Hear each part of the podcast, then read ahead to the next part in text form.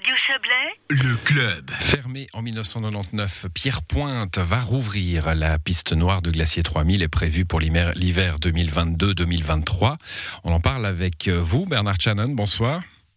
Bonsoir. Vous êtes le directeur de, de Glacier 3000. Alors, il y a eu un, un, bras de fer, on en a déjà parlé sur cette antenne, entre Pronatura et, et, et vous. Euh, euh, vous avez fini par gagner la possibilité de, de réaliser cette piste euh, en justice. Donc, cela va se faire.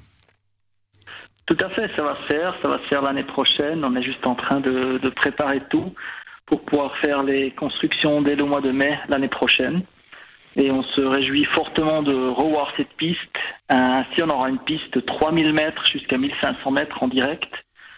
Une piste euh, très spéciale parce qu'on va passer dans un tunnel de 265 mètres de long, Ah oui. un petit tunnel, et ça va vraiment être quelque chose euh, inoubliable. Donc c'est ça, euh, c'est ça qui va prendre du temps parce qu'a priori on pourrait se dire bon bah pour faire une piste il faut de la neige et mettre des euh, piquets, euh, des piquets noirs au bord de la piste puisque c'est une noire. Là il y a tout de même ce tunnel hein, qui, qui implique euh, des travaux.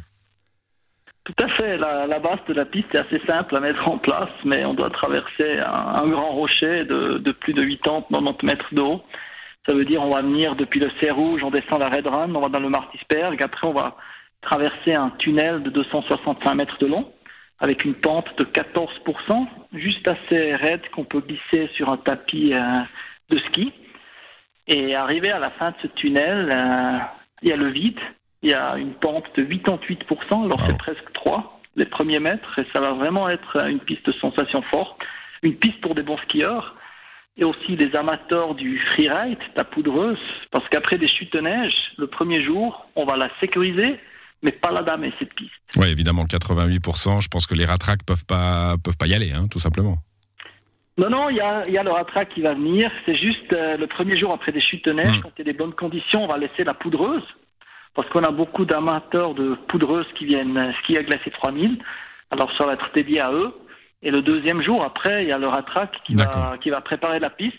C'est pas une piste standard à préparer, c'est assez Ça doit être technique. Hein, challenge. ouais, ouais. Ouais, ça doit être assez technique et impressionnant quand on va quand on va passer la crête en haut et on va plonger dans le vide avec la ratraque de 10 tonnes.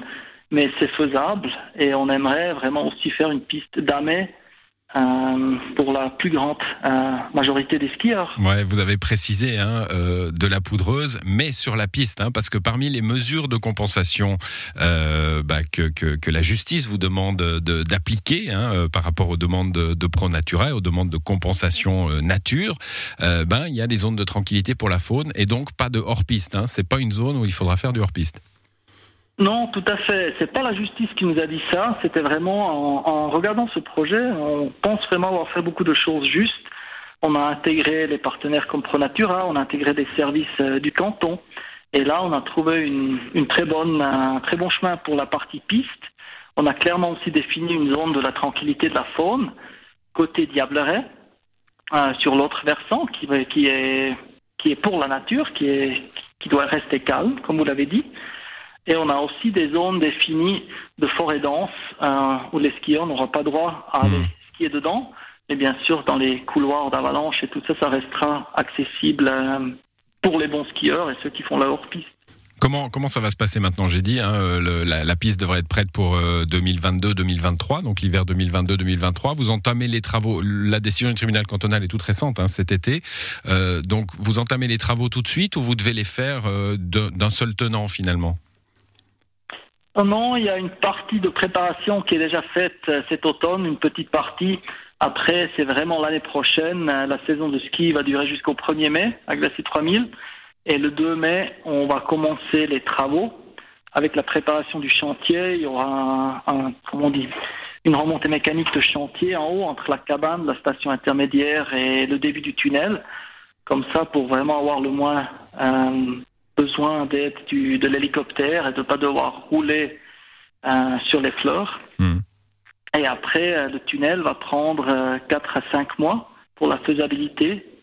Euh, C'est assez long, 265 mètres, 2 mètres et demi de, de large sur 3 mètres de haut.